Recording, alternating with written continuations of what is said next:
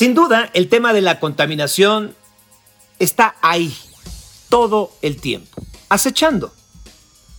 Sin embargo, ha cambiado de términos, algunos han vuelto un poco más complejos, o si no más complejos, más específicos, más especializados tal vez. ¿A qué me refiero? No sé si ustedes o cuántos de ustedes que nos estén escuchando en este momento recordarán el momento en que llegó a su vocabulario la palabra smog. Si nos vamos a la parte lúdica o infantil del tema, pues los que vieron Odisea Burbujas siendo niños recordarán a Pistachón Zigzag, a Manfafa Musguito, eh, a Patas Verdes, al profesor Memelovsky, a Mimoso Ratón y también a un villano extraordinario que era el Ecoloco y que incluso cantaba melodías, canciones en favor del smog, mugre, basura y smog. Y echaba porras esa parte.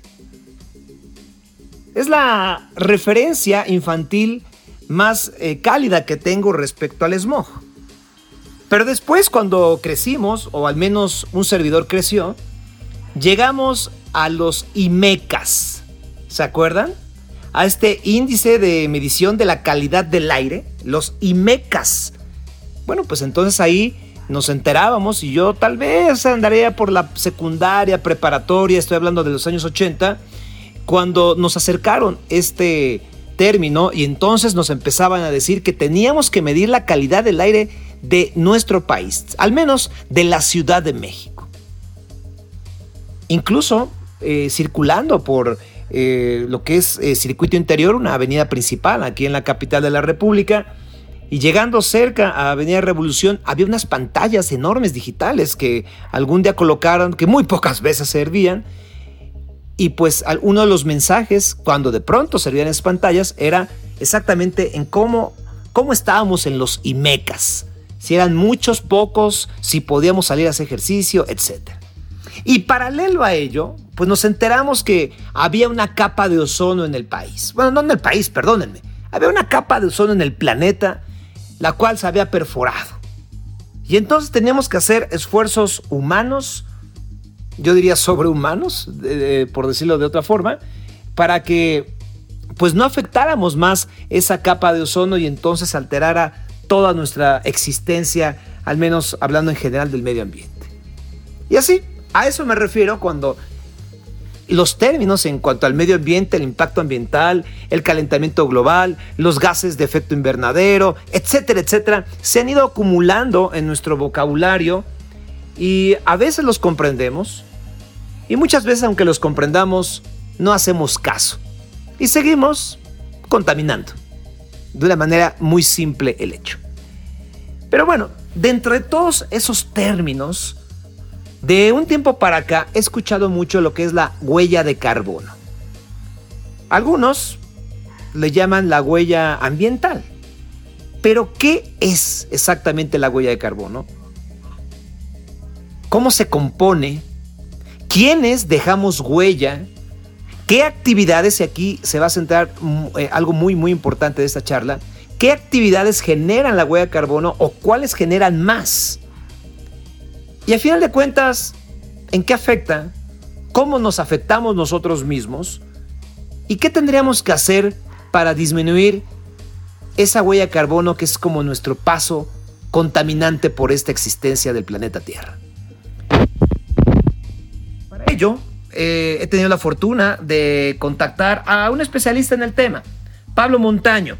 Él es politólogo por el ITESO, maestro en medio ambiente eh, y desarrollo sustentable por la Universidad de Londres y activista climático. Un lujo tenerlo sin duda aquí con nosotros. Pablo, bienvenido a Sin Duda. Gracias Sergio, un gusto estar aquí contigo y con la gente que nos escucha no sé cuántas cosas habré dicho mal o bien, pero como un ciudadano del planeta Tierra, así entiendo que ha sido la evolución de nuestro acercamiento con los términos del medio ambiente, Pablo. Claro, o sea, yo creo que digo, hemos tenido una relación muy particular con el medio ambiente, ¿no? El principio de, nuestra ciencia moderna, ¿no? es decir, el siglo XVII, por ahí de 1600, la ciencia se planteó como una forma de dominar a la naturaleza, ¿no? de someterla, de extraerle sus recursos, sus riquezas. Y desde ahí hemos tenido una relación pues, bastante tortuosa ¿no? y bastante conflictiva, donde no es hasta hace muy poco que nos estamos dando cuenta que no es un dispensario de las cosas que necesitamos, sino que dependemos enteramente de ella y de la salud en la que se encuentra. Entonces ahí ha arrancado una conversación muy interesante de cómo, cómo debemos dirigirnos, cómo debemos conducirnos respecto a la naturaleza. Pablo, ¿qué es la huella de carbono? Pues la huella de carbono es una forma de medir, evaluar cuál es el impacto eh, ambiental que tiene algún individuo, una persona, tratar de llevarlo hasta un punto exhaustivo de qué tamaño, qué cantidad de gases de efecto invernadero he emitido, ¿no? Y ahí digo la primera palabra clave, gases de efecto invernadero el cambio climático, la crisis climática que estamos enfrentando es muy sencillo. significa que los seres humanos estamos emitiendo CO2 y el CO2 en la atmósfera, que ahorita, bueno, de la capa de ozono, pero en la atmósfera el CO2 lo que hace es atrapar calor. A más CO2, más calor atrapamos, ¿no? Entonces la huella de carbono lo que trata de medir es cuánto de ese CO2 estamos emitiendo. En un evento, en mi vida diaria, eh, en mi organización, en mi escuela, en lo que sea, ¿no? es un índice tal cual de contaminación. Es, una medida, sí, exactamente. Es una, es, una calculadora que puede ser eh, una aproximación, ¿no? De, qué, impacto estoy teniendo yo respecto a la crisis climática eh, y, a este efecto de gases de efecto invernadero eh, con mis actividades, Podemos entender entonces que cualquier actividad, ya sea una actividad cotidiana o una actividad industrial que forma parte del desarrollo o del día a día de, de las actividades del planeta, generan una huella de carbón. Correcto. Tu respirar en este instante, Sergio. ¿no? O sea, tu, quema de oxígeno y exhalación de dióxido de carbono, podríamos irnos hasta ese punto, estás teniendo una huella de carbono. Alguna vez leí que uno de los principales contaminantes en estos gases de efecto invernadero, que también son las vacas, ¿no? Es correcto. Eh, las vacas, hay, hay varios espacios donde tú puedes medir tu huella de carbono, ¿no? Que puede venir eh, de tu transporte, del tipo de electricidad que consumes en tu casa, el tipo de dieta que tienes, el tipo de recursos que desechas, ¿no? Eh, o de residuos que tienes, ¿no? Plásticos, etcétera. Y todo esto, estos distintos rubros los acumulas y entonces ahí tienes ya tu, métrica. Y el tema de la alimentación por el efecto de las vacas y de lo que consumen, tanto de agua y lo que generan de gases que emiten las vacas, hay una, una fuerte cantidad de dióxido de carbono ahí también involucrada y metano sobre todo, perdón. ¿Y quién se encarga, eh, Pablo, de ir midiendo o de darle seguimiento a, la, a esta unidad, a la huella de carbono? Eh, pues no sé, o sea, ¿cómo pueden calcular la cantidad de, no sé si toneladas o, cómo lo midan de, de, CO2 de acuerdo a cada actividad o de acuerdo al día a día en el planeta? Hay hay, varias medidas, Sergio. O sea, justo una de las cosas que estamos evaluando es que la emisión, esto que les platicaba hace un momento, ¿no? Del dióxido de carbono que hemos emitido a la atmósfera, que está eh, causando que cada vez estemos acumulando más calor, eh, ya ha llevado a que se calente la temperatura global del planeta en 1.1 grados. Esa es la temperatura que ya cambió. Cuando alguien nos diga que hay que revertir el cambio climático, desgraciadamente está en lo incorrecto. No lo podemos revertir, ya cambiamos el clima en 1.1 grados. Eh, hay, un panel de expertos en las Naciones Unidas que se llama el IPCC, que es un panel de expertos internacionales que están analizando el cambio climático y que han hecho varios reportes para entender qué significa aumentar 1.1 grados la atmósfera, es decir, lo que ya hicimos, o aumentarla a 1.5 o 2 grados o 3, etcétera, etcétera. Y hacen mediciones y evaluaciones de qué impactos tendría esto a nivel global, porque si nos dicen, oye, resulta que en vez de 26 grados vamos a estar a 27, pues diría, no, no, suena tan cabrón, suena bastante normal. Sin embargo, eh, nuestro planeta tiene una serie de, procesos, de ciclos de muy, perfectamente balanceados que 1.1 grados en temperatura global, esto quiere decir que en algunos lugares va a incrementarse más, en otros se va a reducir. Ese desbalance genera que se rompan ciclos, que se, desencadenen distintos procesos que se retroalimentan a sí mismos. Entonces, este panel de expertos está analizando cómo vamos, cuánto CO2 podemos emitir antes de rebasar la siguiente barrera. Y ahí hay un primer punto, Sergio. Los dice la ciencia, y es un reporte que se publicó en 2018, que la diferencia entre aumentar la temperatura global 1.5 grados, que es como la meta en la que se fijó el Acuerdo de París, eh, o 2 grados centígrados, es enorme. Es decir, lo que pasa en esos 0.5 grados implica que muchas zonas, por ejemplo, entran en desertificación, que en vez de perder el 70% de los corales, perdemos el, el 99% de ellos. es decir, se desencadenan una serie de procesos mucho más graves en un escenario y en otro. Entonces, en ese espacio han estado evaluando. Pero hay, un tema aquí muy interesante que, no me gustaría que se nos, pasara, Sergio, sobre la huella de carbono como tal, porque hay, una parte que es una trampa, yo podría decir. La principal, la primera empresa en desarrollar una calculadora de huella de carbono, que si ustedes lo, quieren hacer, pongan huella de carbono o carbon footprint en su buscador y les va a aparecer ahí una herramienta para que puedan poner su vida entera y evaluar qué tan ambientales o no son. Quien desarrolló esa herramienta fue British Petroleum, una petrolera.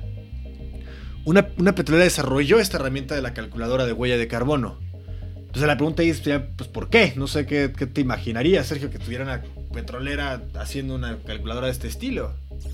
De, hecho, hasta, hasta me extrañó como porque a lo mejor sería como meterse, darse un balazo en el pie.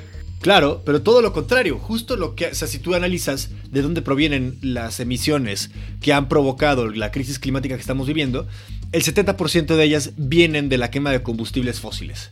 Entonces, si tú eres una empresa dedicada a la extracción y venta de combustibles, pues te interesa que la gente mejor piense en otra cosa, ¿no? En vez de voltearte a ver como el que tiene el 70% de la responsabilidad del problema. Entonces generas una calculadora para que todo el mundo esté mortificándose por eh, la hamburguesa que se comió ayer, el paseo en carro que hizo la semana pasada a la playa, ¿no? Y ahí nos tienen a todos. Cuando en realidad la crisis climática, este fenómeno que acabo de describir como algo bastante grave, en realidad responde a muy reducidas empresas que han impuesto un modelo económico y de, mal llamado desarrollo para el resto del mundo. Y que tenían información, Sergio, de que esto que estamos viendo ahora desencadenarse como nadie nos avisó, ellos lo sabían, desde 1970 tienen reportes, tienen información que la quema de dióxido de carbono, eh, que la emisión de dióxido de carbono va a provocar este tipo de escenarios que hoy estamos viendo. tiene, un pasado muy oscuro esto de la huella de carbono. oye Pablo, eh, me quedé pensando en esta parte donde, fíjate, dices, medio grado más del, calentamiento eh, es algo dramático. O sea, nos acercamos al fin del mundo de un paso gigantado con solo medio grado, ¿no? Y bien, nos dices también que ya no hay una posibilidad de revertir el cambio climático, que esto ya sucedió, ¿no? Pero entonces... 1 punto grado sí. Exacto. Pero entonces, si no lo podemos revertir de una manera tal cual, así como entendemos, echarnos para atrás, y si esta calculadora de huella de carbono funciona para una persona o para las, eh, los distintos sectores de, las industrias, eh, hay como un máximo de dióxido de carbono que podríamos permitirnos en el planeta día a día o al, anual o como se pueda medir? Correcto, sí hay. Eh, sí hay una cantidad de dióxido de carbono que podemos emitir. Hay una cosa que se llama el presupuesto de carbono. Eh, con base en estas mediciones que te estaba platicando, pues los, científicos han logrado determinar, uno, cuánto CO2 hemos emitido, desde la era preindustrial hasta la fecha, es decir, 150 años, cuánto hemos emitido en 150 años, y cuánto podemos emitir para no rebasar los 1.5 grados. Entonces te queda un presupuesto. Sabes que puedes emitir tantas gigatoneladas de dióxido de carbono. Eh, ahora, ¿qué, es lo que, es lo que nos dicen? Por ejemplo, eh, un solo proyecto, como puede ser el, el proyecto de gas de fracking en Estados Unidos, rebasa el presupuesto global de carbono en más de 20 veces. Es decir, una, una sola medida de una nación que quiere eh, tener unas reservas gigantescas de gas, si las lleva a cabo, se come el presupuesto entero del planeta 20 veces. Entonces, ahí es donde entra el, tema que dices, oye, digo, no sé si lo donde la energía del mundo debería estar pensando en que cada quien haga cambios individuales, o mejor encontramos una manera de frenar a estos, a estos, a estos sujetos, a estas empresas, que están insistiendo en un modelo que nos está llevando al precipicio. Es ahí donde entra, donde entra esa disyuntiva, ¿no? Donde entra esa discusión que está muy interesante de, plantear.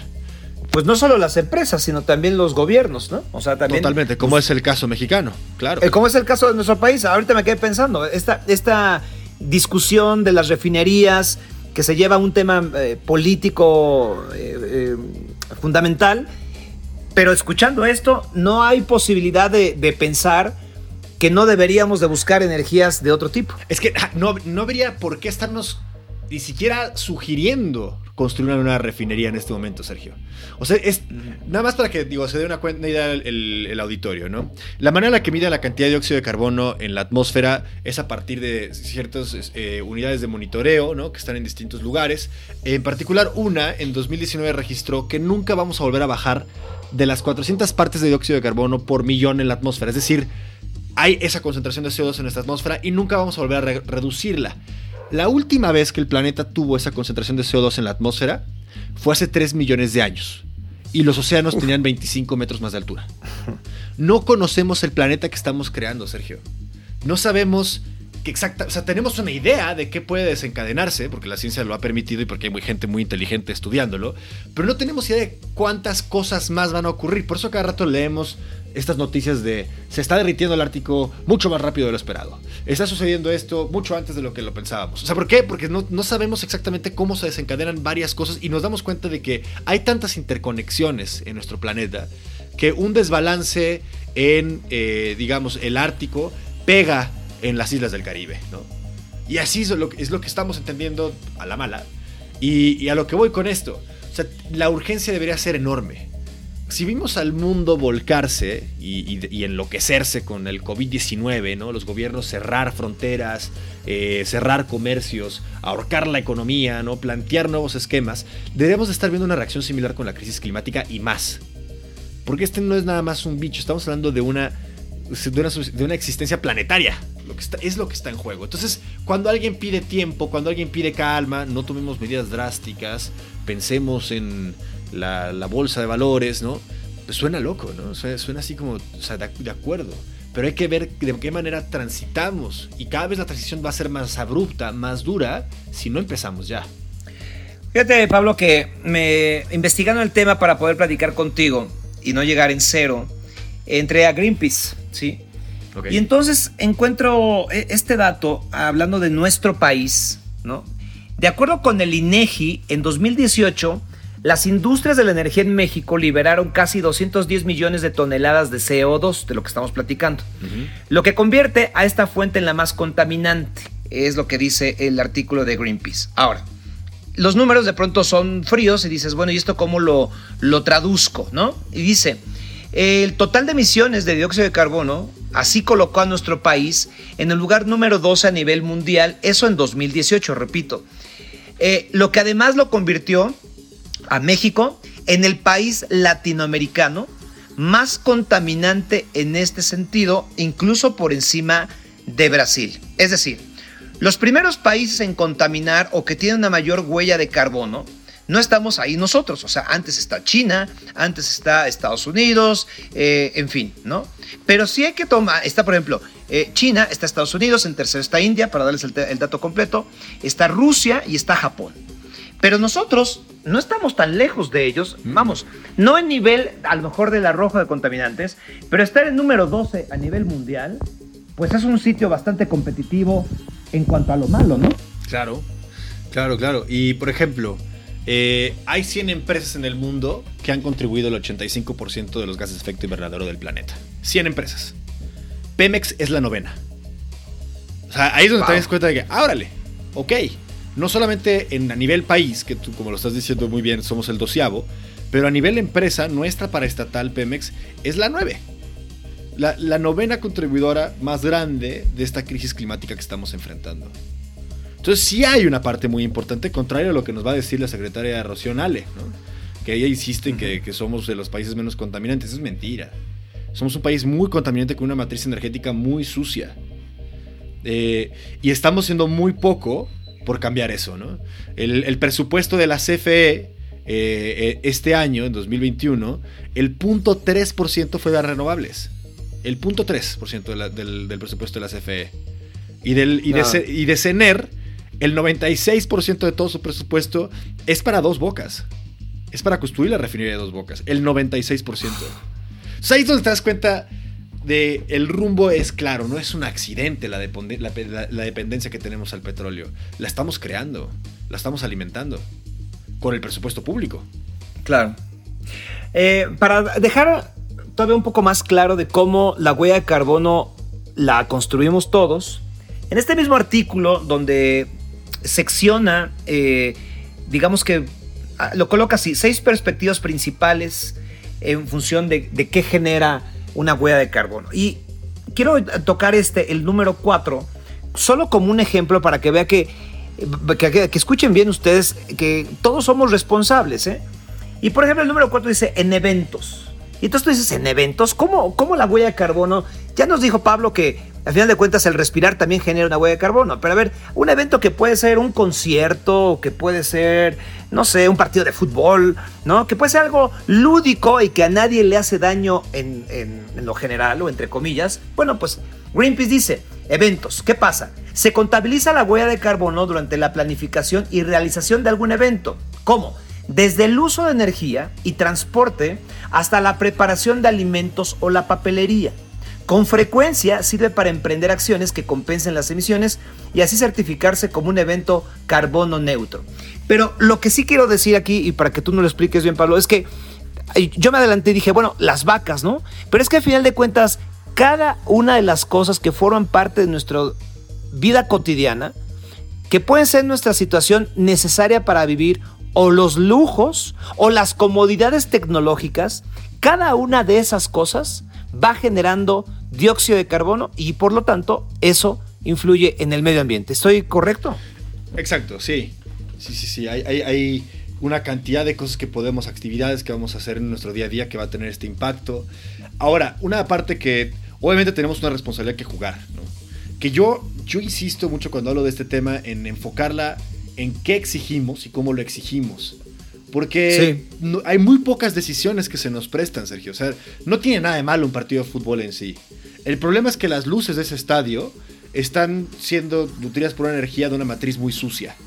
¿no? Y nadie nos preguntó si preferíamos que ese estadio estuviera eh, alimentado con energía solar guardada en baterías ¿no? o, eólica. Simplemente nos llega energía que puede estar viniendo del carbón, que puede estar viniendo de, de, combustóleo, ¿no? que encima está envenenando el aire. Entonces ¿Cómo le hacemos para tener una vida, digamos, congruente con los principios y con las cosas que queremos hacer? Pues en buena medida tenemos que exigir que cambien ciertas condiciones. También es un privilegio no poder emitir, ¿no? Es un privilegio, por ejemplo, poder tener una, dieta baja en carne. Hay mucha gente que come carne, sea, más porque es lo que hay, ¿no? Y porque hay un puesto de tacos afuera de mi trabajo y es lo único que alcanzo a comer, ¿no?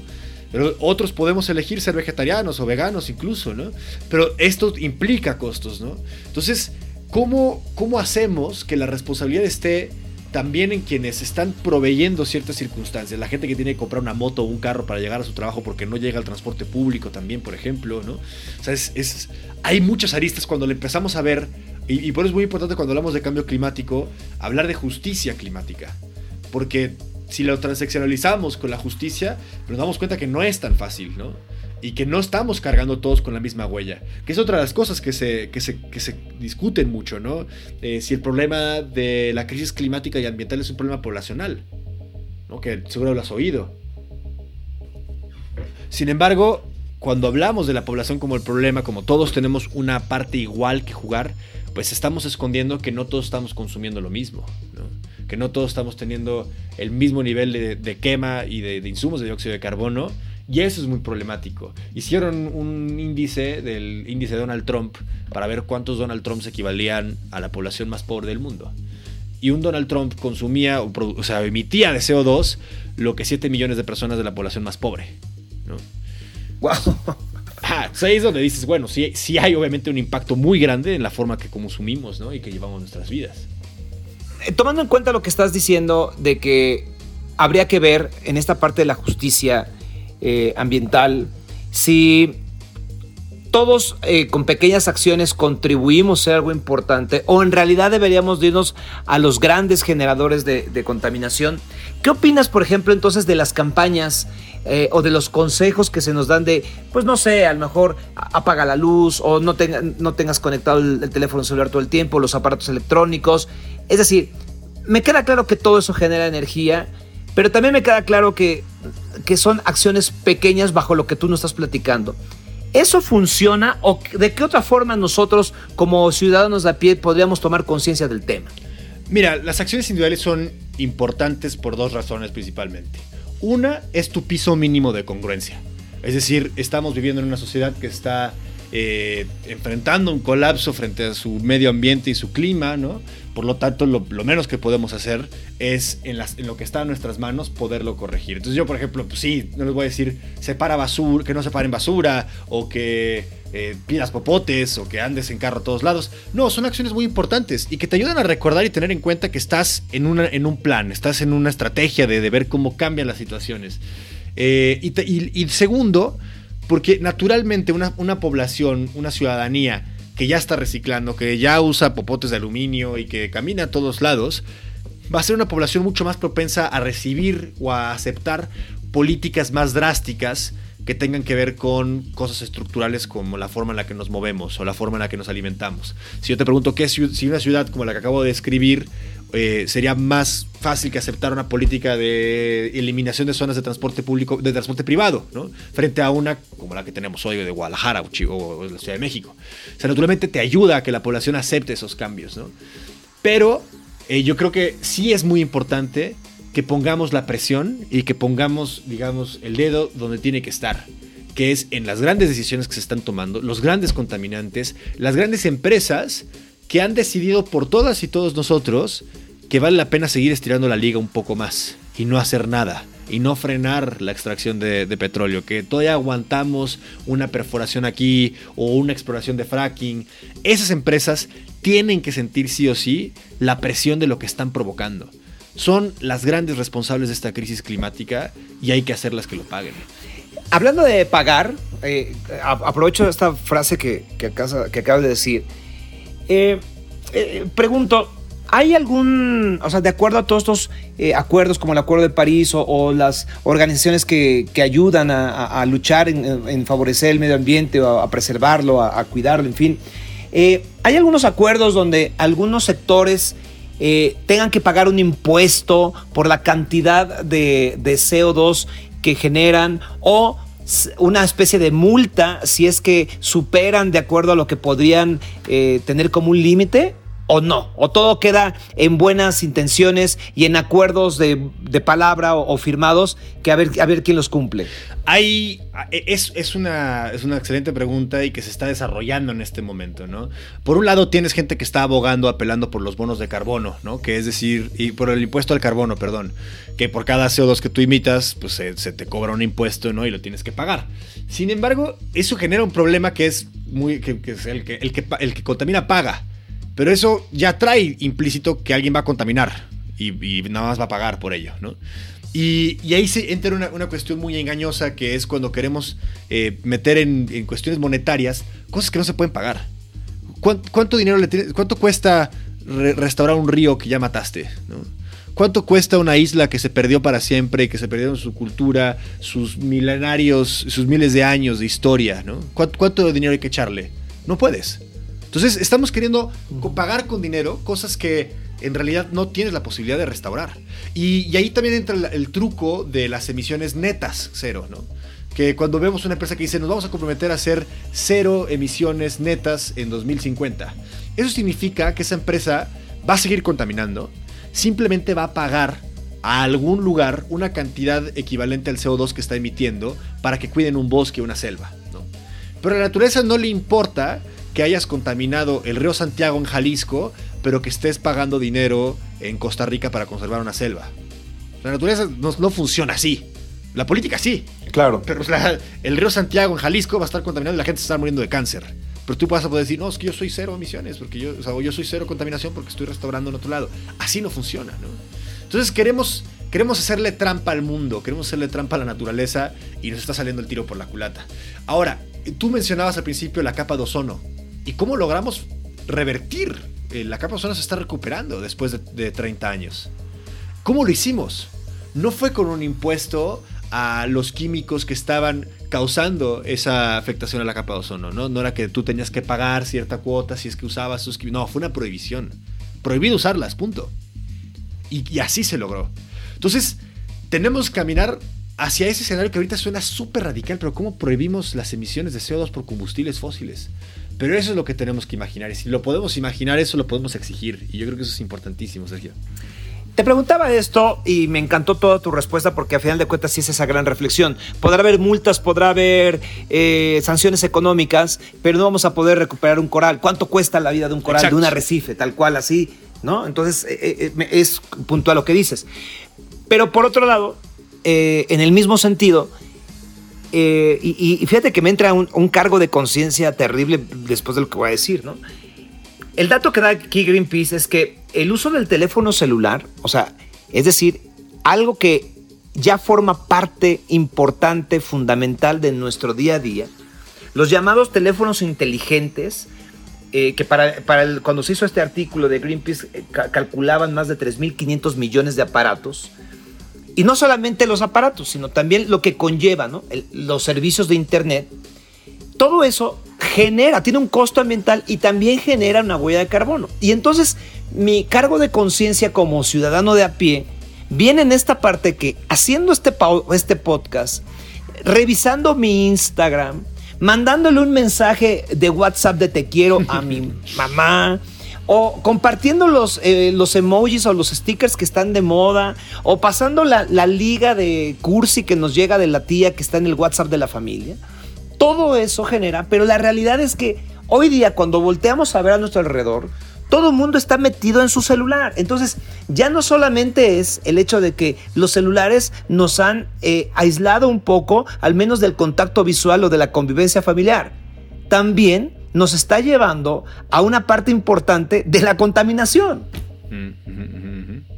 Entonces, cuando hablo, cuando hablo de, de esta parte de pagar los costos, pues yo creo que este tipo de industrias que realmente han, han generado otro tipo de necesidades y que por lo mismo generan una gran cantidad de ingresos, deberían estar más comprometidas, no a nivel nada más de, de- de buena voluntad, sino de una obligación brutal de, de hacer algo por el medio ambiente, ya que nosotros no lo hacemos o lo estamos más bien, o sí, estamos afectándolo, aunque sea de manera inconsciente o lúdica. Es- Estoy de acuerdo. O sea, creo que sí hay un cuestionamiento muy importante hacia nuestro consumo, hacia eh, nuestro estilo de vida. Pero, Sergio, yo imagino que tú, para ti sería muy, muy difícil hacer tu trabajo hoy sin un teléfono inteligente. De acuerdo. Imagino que sería una, una complicación tremenda. O sea, creo, yo lo que quiero decir es que la culpa... El tema es cómo usar el teléfono inteligente. Sí, cómo, cómo usarlo. Eh, si está en nuestras posibilidades no comprar uno nuevo, no estar renovando uno nada más porque el plan ya nos aventó que ya podemos tener uno nuevo, no hagámoslo, ¿no? Evidentemente no te, no te estés consumiendo celulares eh, cada día, o sea, cada, cada determinado tiempo, pero vuelvo a lo mismo, ¿no? O sea, ¿cómo podemos pasar esa culpa que además te inhabilita, que además te hace sentir inactivo, que eso es como lo que hemos hecho muchas veces mal los ambien- ambientalistas. Nos hemos dedicado a, a predicar, ¿no? Y a criticar a todo el mundo por no ser estos hippies come hierbas, ¿no? Que van por la vida. Y, eso desactiva mucho a la población. No hemos podido activar, amalgamar a una masa que exija una acción contundente frente a la gran crisis de nuestra especie. Y creo que en buena medida va porque nos hemos dedicado a criticar en lo individual cuando hay una estrategia pendiente mucho más grande allá afuera, ¿no? Que creo que podemos ser parte de ella. Sí. Eh, claro, busquemos, eh, caminemos hacia esa congruencia. A mí me encanta una frase eh, que la dice un anarquista que desde hace muchísimos años que decía, a ver, imagínate que ganas la revolución, ¿no? Que tu revolución triunfa. ¿Cómo vivirías? Empieza a vivir de esa manera. Si, si gana la revolución ambientalista y logramos detener la crisis climática, ¿cómo sería la vida? Pues probablemente no estaríamos cambiando teléfono cada rato. Probablemente no estaríamos comiendo carne roja todos los días. Podríamos comer de vez en cuando, sin duda. Pero, o creo que podemos imaginarnos eso y, desde ahí poner nuestro piso de congruencia, ¿no? Y ya lo que sigue es organizarnos y es poner el dedo en donde están los grandes conflictos, las grandes huellas de carbono, ¿no? Pablo, una pregunta final de mi parte. Eh, la pandemia, eh, eh, o sea, todo este año y pico que llevamos eh, encerrados en algún momento, con, más control de no salir a la casa, con, con estos semáforos rojos, amarillos, verdes que se han estado pasando de manera eh, muy, muy cómica, al menos en nuestro país. Pero bueno, que a final de cuentas hemos estado eh, con una menor movilidad en general a nivel mundial. ¿Ha ayudado? o sea, porque de pronto veíamos estas imágenes que salieron el año pasado donde decían, no, es que se avistaron incluso ballenas eh, en, Acapulco, ¿no? O, de pronto algunos decían que eran fakes esas imágenes de, delfines en, Venecia, pero, pero bueno, lo real es que sí le dimos un, ligero respiro al planeta, al menos eso es lo que nos dijeron. Eh, ¿Tú qué sabes de esto? O sea, eh, sí ayudó de alguna forma o, simplemente ha sido un momento pasajero, pero no, no revierte absolutamente nada como tú lo dijiste al principio? Mira, las emisiones de CO2 el año 2020 eh, se redujeron alrededor entre un 6 y un 9% a nivel global. Entonces, con respecto al año anterior, pues, por primera vez tuvimos una reducción muy importante de dióxido de carbono en, nuestro planeta. Eh, qué bien. la, la, última eh, vez que revisé el dato, lo que tendríamos que estar reduciendo cada año debería ser el 17%. Eh, además de que ya estamos en 2021 al ritmo de emisiones que estábamos en 2019. O sea, ya regresamos a nuestro, a, nuestro business as usual. Y, y, digamos, esos primeros encierros pues naturalmente la naturaleza sí recupera ciertos espacios, ¿no? Pero a mí había un mensaje que me preocupaba mucho, que era, somos el virus, ¿no? Que poníamos por ahí también dentro de los mensajes que se compartían, ¿no? Evidentemente somos nosotros los que están mal. Y me parece conflictivo porque, de nuevo, desvía la atención de quienes están provocando esta crisis, de quienes la están alimentando y quienes están llenando las bolsas con dinero por esta crisis, y la transfiere a todos por igual. Y eso no es cierto, ¿no? O sea, yo creo que sí, evidentemente sí hay formas de que podemos tener una relación mucho más saludable con el entorno. Podríamos tener ballenas en Acapulco, claro, pero tendríamos que pescar distinto, ¿no? Entonces hay que impulsar leyes de pesca. Podríamos tener venaditos en las calles, claro, pero tendríamos que reducir la velocidad de nuestros autos y quizá transitar a, modelos menos eh, agresivos, ¿no? De transporte público. Es decir, muchas de las cosas que vimos suceder y que parecían así como de cuento Blancanieves, podrían ser nuestro día a día pero tenemos que generar toda la estructura, todos los cambios de patrones de consumo, de gobierno, de política pública, para que esos escenarios sean posibles. Entonces, no es que seamos el virus, es que la forma en la que estamos viviendo y en la que nos está estructurando esta sociedad, ¿no? no por accidente, sino por decisiones de algunos cuantos, nos está llevando a ser este, este fenómeno tan agresivo ¿no? para el planeta que se puede equiparar con un supervolcán, ¿no? o sea, en, términos de, del cataclismo que está ocurriendo. Sin duda ha sido una gran charla, querido Pablo Montaño. Es politólogo por el ITESO, maestro del Medio Ambiente y Desarrollo Sustentable por la Universidad de Londres y activista climático. Una última reflexión, Pablo. Nada, yo creo que eh, si algo nos, queda de, este momento que estamos viviendo es eh, esperanzarnos ¿no? en encontrar esos, otras, esos otros futuros que son posibles allá afuera. ¿no? O sea, que no veamos como la acción frente a la crisis climática como algo indeseable, algo horrible. Yo creo que es la oportunidad perfecta para imaginar cómo corregimos muchas de las igualdades y las injusticias que tenemos delante y que nos organicemos, ¿no? Y que nos encontremos, como lo hemos hecho muchas veces en esta pandemia, ¿no? Para ser solidarios. Y solidarias. Y, lo hagamos ahora con este otro reto que nos apela todavía más por el, nivel de, impacto que tiene y de trascendencia que va a tener lo que hagamos o dejemos de hacer. Sergio, muchísimas gracias por el espacio. Ha sido muy entretenido poder platicar, discutir estas ideas contigo espero que no sea la última, Pablo. ¿Tienes alguna red social o algún lugar donde te pueda consultar a gente algo? Claro, eh, sí, estoy en mis redes sociales como arroba Pablo Montano B. Eh, yo soy Pablo Montaño, entonces arroba Pablo Montano B, me encuentran así en Twitter, Facebook, Instagram. Muy bien, pues muchas gracias, te mando un abrazo. Igualmente. Y bueno, pues ahí está la reflexión. Eh, me gustó mucho la frase que dices, ¿no? Si de pronto tuviéramos la oportunidad de, de gobernar el mundo, ¿no? O de, conquistar lo que algún día soñamos, pues sería importante preguntarnos cómo, cómo quisiéramos gobernar ese mundo, cómo quisiéramos vivir esa vida después de tener el control de todo ello. Y creo que por ahí podríamos empezar, aunque sí, coincido con, con Pablo, no somos los principales culpables o no somos el principal virus. Sin duda, soy Sergio Sepúlveda, hasta la próxima.